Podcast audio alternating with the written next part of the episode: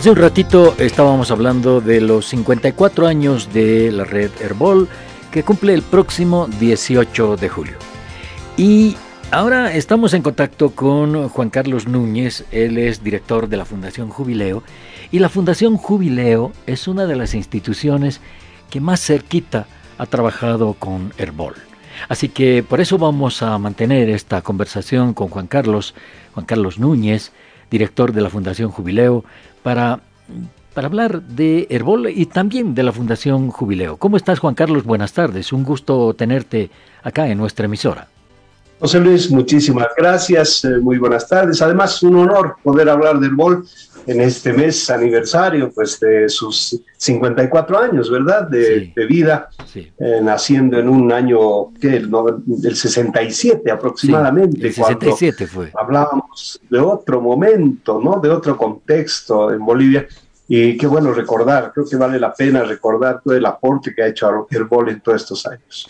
Eh, un aporte muy importante al principio con eh, los programas de alfabetización, ¿no? ¿Tú, ¿Tú te acuerdas algo de eso, Juan Carlos?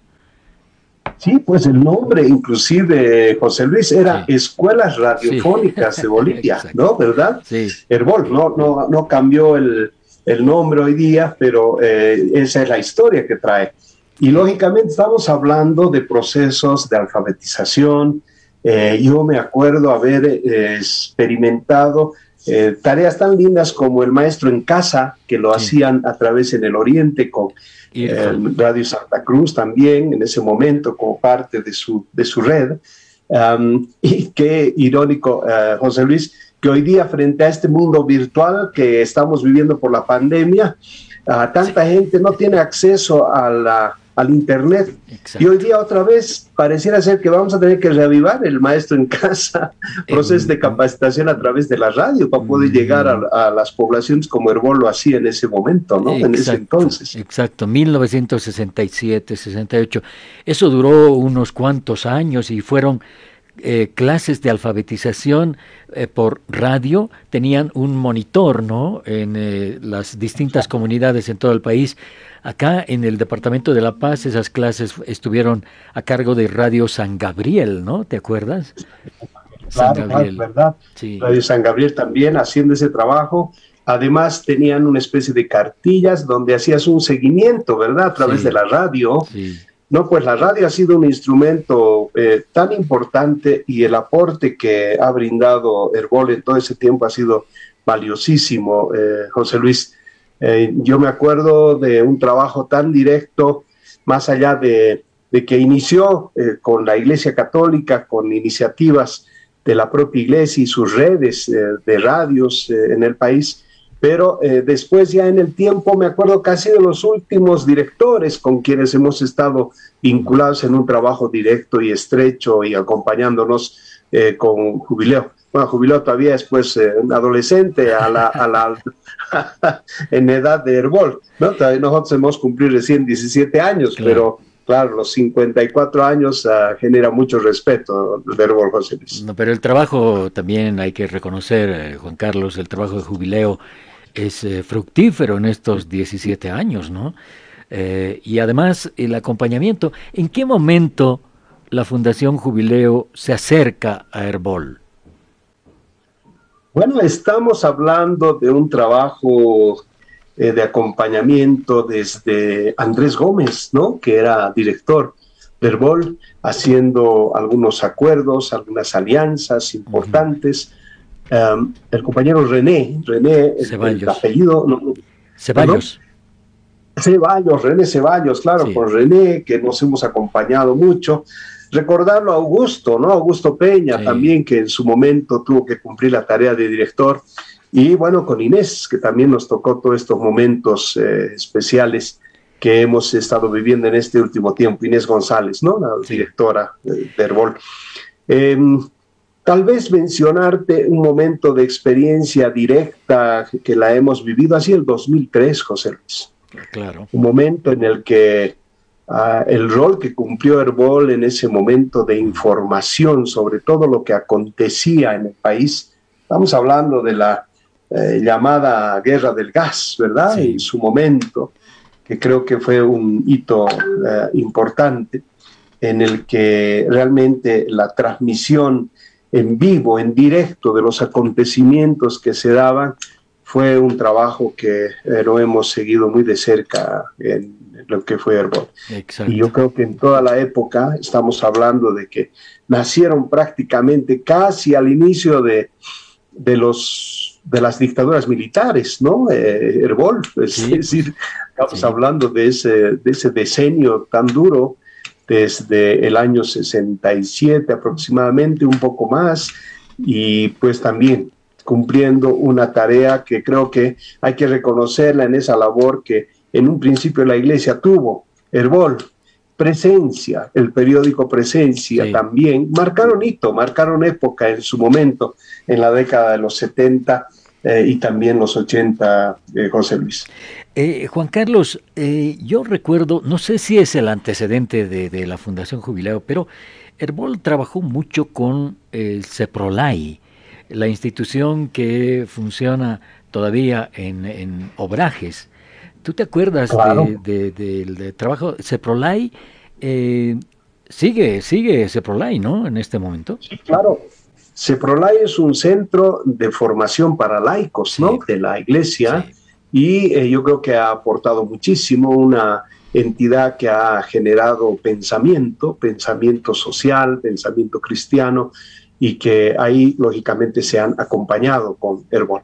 Esta característica de Herbol, José Luis, es muy interesante porque Herbol no es pues un medio de comunicación comercial así específicamente, sino eh, estamos hablando de un esfuerzo de cómo desde la radio poder contribuir a la educación, a la educación desde la alfabetización, pero esta educación de adultos, esta educación alternativa, mm. esta construcción del pensamiento. Por eso esta necesidad de poder ah, articularse con su red de radioemisoras de tantos lugares eh, del, país para poder cumplir esta tarea, ¿no? Yo creo que saludarlos a las radioemisoras mineras, a las del Oriente, a las de los, los vicariatos en, en, la Iglesia Católica que siguen siendo parte de toda esta tarea que Herbol siempre ha llevado adelante, ¿no? La educación alternativa la educación eh, del pensamiento, del análisis y la capacidad crítica de, ese análisis.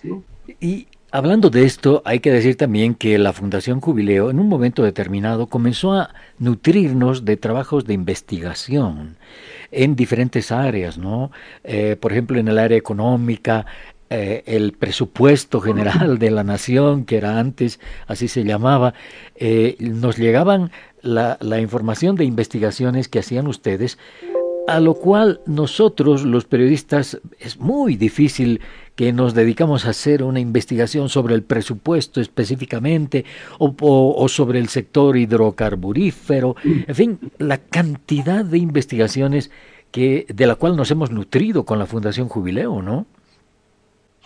Sí, José Luis, ahí creo que ha habido una alianza y bueno, y esa sigue y se mantiene hacia adelante en este proceso, que lógicamente qué difícil hablar de, cifras, ¿no? ¿Verdad? En la radio, cuando quien nos está escuchando, ¿cómo se imaginará? 10 mil millones, 820 mil.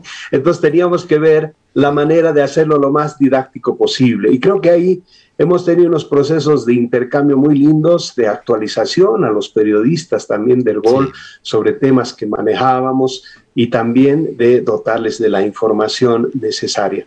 Eh, presupuestos públicos, el tema de la participación ciudadana, el control social, que un año o dos años, si no me equivoco, Herbol lo tuvo como una prioridad en su, en su accionar para contribuir a la ciudadanía. Y hoy día podemos decir que hemos contribuido, eh, eh, José Luis, todos, creo, todos estos esfuerzos institucionales a que ya la gente tenga no solamente la idea de que la participación es construir el diagnóstico participativo, sino que también requiere del presupuesto. Es decir, si todo lo que tú deseas o estás pretendiendo como demanda, si no está en el presupuesto, quedó en discurso y nada más, ¿no? Y creo que eso ya es un avance importante y ha sido gracias a todos estos esfuerzos de trabajar en esta eh, eh, difusión de información que íbamos trabajando en la investigación. Y al final, eh, el, boletín que publica la Fundación Jubileo es esperado ya no solo en Herbol, se ha expandido a todos los medios de comunicación y siempre estamos pendientes a ver cuándo van a publicar el boletín, con qué temas, temas que podemos utilizar nosotros, gracias al trabajo, al esfuerzo también de los eh, compañeros de, de, la Fundación Jubileo, de los investigadores, de tanta gente que se mueve detrás de esos boletines, de esas investigaciones, ¿no? Para que nosotros difundamos esa información, pero lo que pasa, Juan Carlos, es que siempre tenemos que llamar a algún especialista de la Fundación Jubileo para que nos explique todo lo que hay en, los boletines y todo eso, ¿no? Porque es un trabajo a profundidad el que nos entrega la Fundación Jubileo y nosotros no queremos equivocarnos, ¿no? No queremos equivocarnos y por eso siempre estamos pendientes de a quién vamos a llamar en la Fundación Jubileo para que nos explique en qué consiste este trabajo que han hecho, ¿no? Sí, José Luis, no, y además... Eh, esa alianza tan importante con el eh, poco podríamos hacer eh, como jubileo con nuestras investigaciones si no tendríamos esta eh, importante campana de resonancia de lo que hacemos, ¿verdad? Y creo que los medios, y en este caso Herbol, a través de todos sus afiliados, son una fuerza ah, pues muy, muy importante, ¿no? Que creo que hacen que pueda llegar nuestra información al oyente, a este público que está en, ciudades intermedias, en áreas rurales. Eh, creo que esa es la tarea, de poder brindar información y poder cualificar el debate público, José Luis, porque eso es lo que queremos hacer, que la gente conozca lo que está aconteciendo en el país desde la economía, desde lo social, también desde lo político, y que pueda finalmente sacar sus propias conclusiones. Mm. Ah, y creo que ese ha sido el aporte para enriquecer la democracia, los derechos, eh,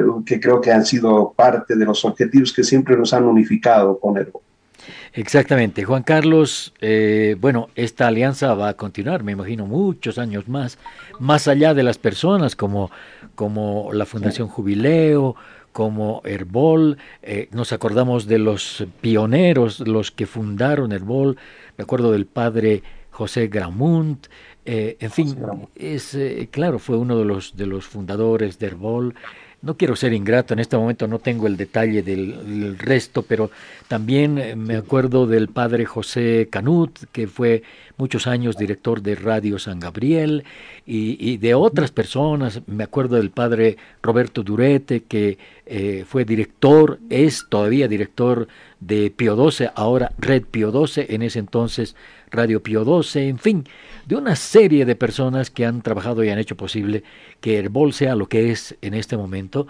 Y también la gente de Jubileo que hace lo que eh, ahora es Jubileo, en fin, todo esto es una cuestión de trabajo mancomunado, ¿no? Eso es cierto, José Luis, creo que esta historia de las instituciones se, se, hacen gracias a las personas, pero es verdad que las personas también pasan y estas instituciones quedan, quedan como testimonio claro de este esfuerzo de buscar constituir y contribuir a los derechos y las libertades del país, al conocimiento, al acceso a la información, que creo que son temas fundamentales.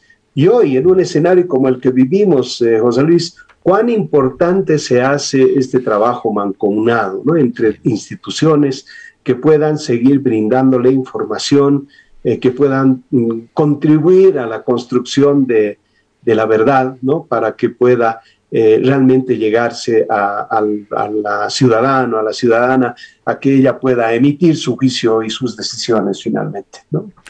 Así es. Eh, ojalá sigamos creciendo.